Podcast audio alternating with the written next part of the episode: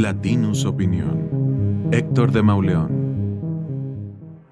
Una cámara de seguridad registró la manera en la que un policía y otras dos personas sacaron en una camilla y completamente envuelto el cadáver de una persona de un departamento de la calle Lago Chalco, en la colonia Anáhuac. Tras la salida del cuerpo, otras dos personas fueron captadas por la misma cámara. Salían tranquilamente del departamento, llevando consigo unas maletas.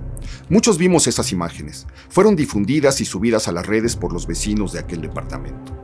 Las habían subido porque todo aquello les parecía extraño debido al historial de violencia de una de las personas captadas por la cámara. Los vecinos señalaron que Sean Ángel N.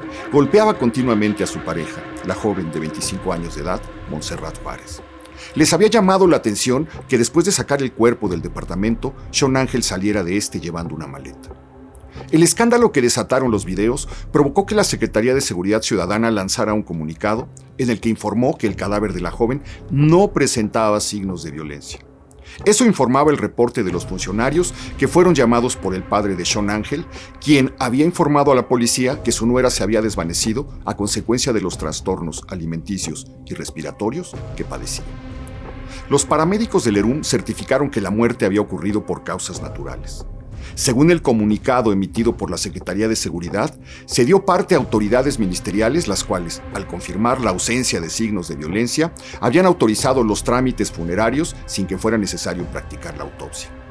Sean Ángel y su padre estaban a punto de cremar el cadáver cuando el escándalo desatado en las redes por los señalamientos de los vecinos y por la aparición de una ficha de búsqueda que indicaba que Montserrat se hallaba en calidad de desaparecida desde hacía medio año, provocaron la intervención de la Fiscalía de Feminicidios de la Ciudad de México, quien detuvo la incineración del cuerpo.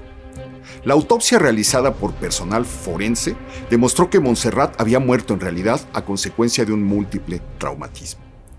Dos días más tarde, el gobierno capitalino informó que Sean Ángel y su padre, César N., habían sido detenidos no por feminicidio, sino por la posesión de 99 bolsas de marihuana. Según esta versión, luego de detener a padre e hijo, las autoridades descubrieron que estaban involucrados en la muerte de Montserrat. El alcalde de Miguel Hidalgo, Mauricio Tabe, había anunciado que durante la reunión del Gabinete de Seguridad, la Secretaría de Seguridad había informado que fue el Ministerio Público de la Fiscalía quien determinó que el cuerpo de la, de la víctima no presentaba signos de violencia y quien autorizó que los servicios funerarios se llevaran a cabo sin practicar la autopsia.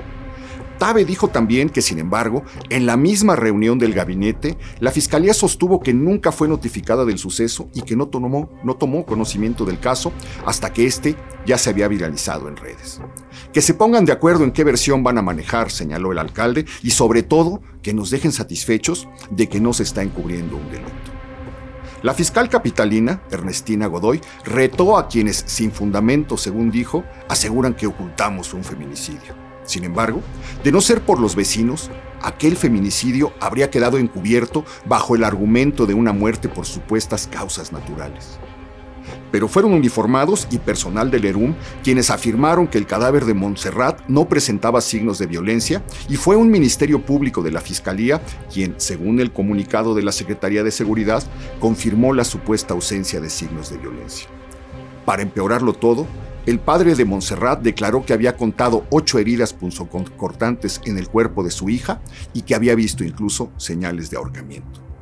Hoy, siete elementos de la Secretaría de Seguridad se encuentran bajo investigación y un agente del Ministerio Público ha sido puesto a disposición de un juez. Todos ellos serían responsables de encubrir un feminicidio.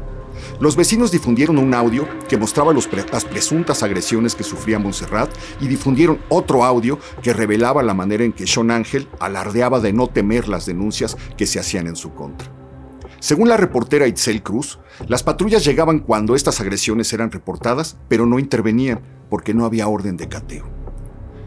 Otras parejas del feminicidio declararon que habían sido violentadas por él. Nunca nadie brindó apoyo a Montserrat ni tampoco a estas mujeres. Esta historia siniestra se conoció por los vecinos y no por las autoridades que han protagonizado un caso repleto de puntos oscuros e irregularidades. ¿Cuántas mujeres habrán muerto por causas naturales bajo el gobierno de semejantes policías, de semejantes autoridades? No lo sabemos. Pero este caso demuestra que dependemos solo de los ciudadanos y no de quienes supuestamente deben protegernos. Esto fue una producción de Latinos Podcast.